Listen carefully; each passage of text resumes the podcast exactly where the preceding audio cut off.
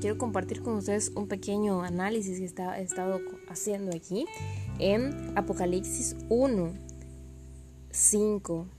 Apocalipsis 1.5 dice, y de Jesucristo el testigo fiel y el primogénito de los muertos y el soberano de los reyes de la tierra, al que nos amó y nos lavó de nuestros pecados con su sangre.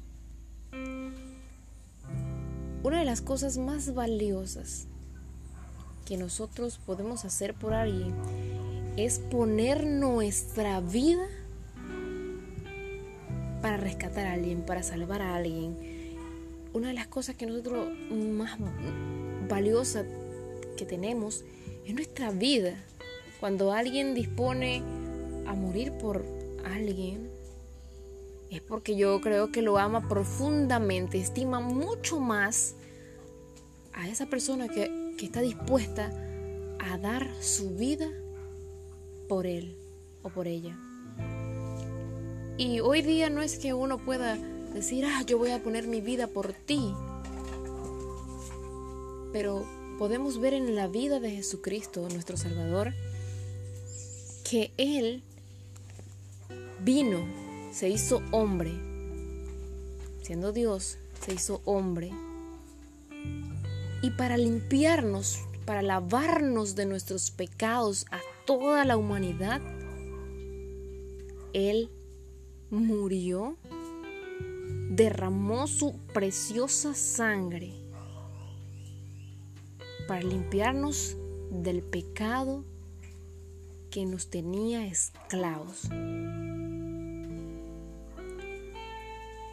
Entonces cuando uno analiza esto, uno dice, Dios mío, tu amor por mí es profundo, es grande, inmerecido, porque nosotros hacemos tantas cosas, nosotros nos olvidamos de Dios, nosotros escuchamos por mucho tiempo de Él, nos hablan, nos predican,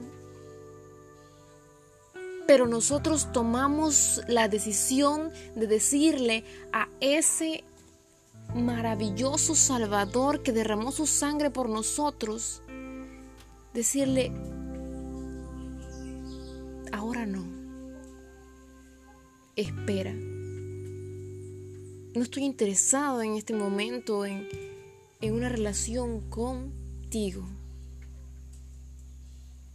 Pero si evaluamos el sacrificio de Jesucristo en la cruz y el motivo, el motivo nosotros, porque estábamos presos del pecado, esclavos allí. Y Él viene, da su vida, derrama su sangre, sufre, siendo Dios. Creo que el precio que pagó fue muy alto, elevado. No merecíamos ser lavados a un precio tan alto, pero el Señor así, en su voluntad, lo designó. Más que todo me lleva a pensar en el profundo amor que Jesús siente por mí y por ti y por toda la humanidad.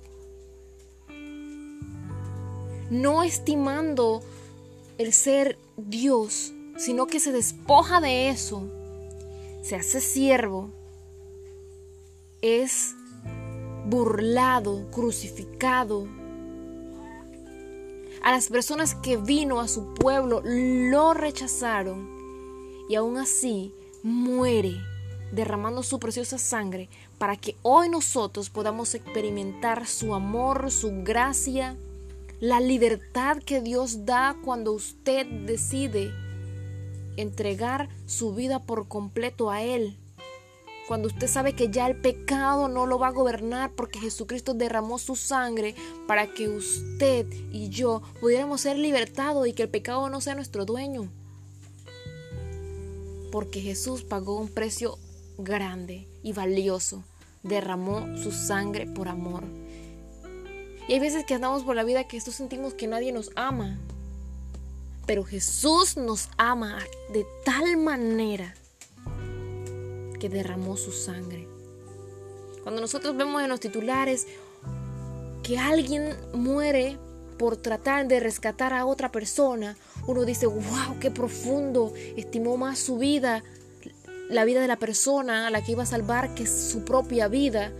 O por lo general, a veces cuando veo que alguien se está ahogando en una playa, en un río, y alguien se lanza al agua en rescate a esa persona, uno dice, wow, murió salvando una vida. Y esa persona, en respuesta a ese acto de salvación, vive agradecido toda la vida. Si somos conscientes de que Jesús derramó su sangre para darnos salvación, estamos siendo agradecidos con el regalo precioso que Él ha depositado en nosotros. Si ya somos hijos de Dios porque hemos confesado con nuestra boca y le hemos, hemos decidido tomar nuestra cruz y seguirlo,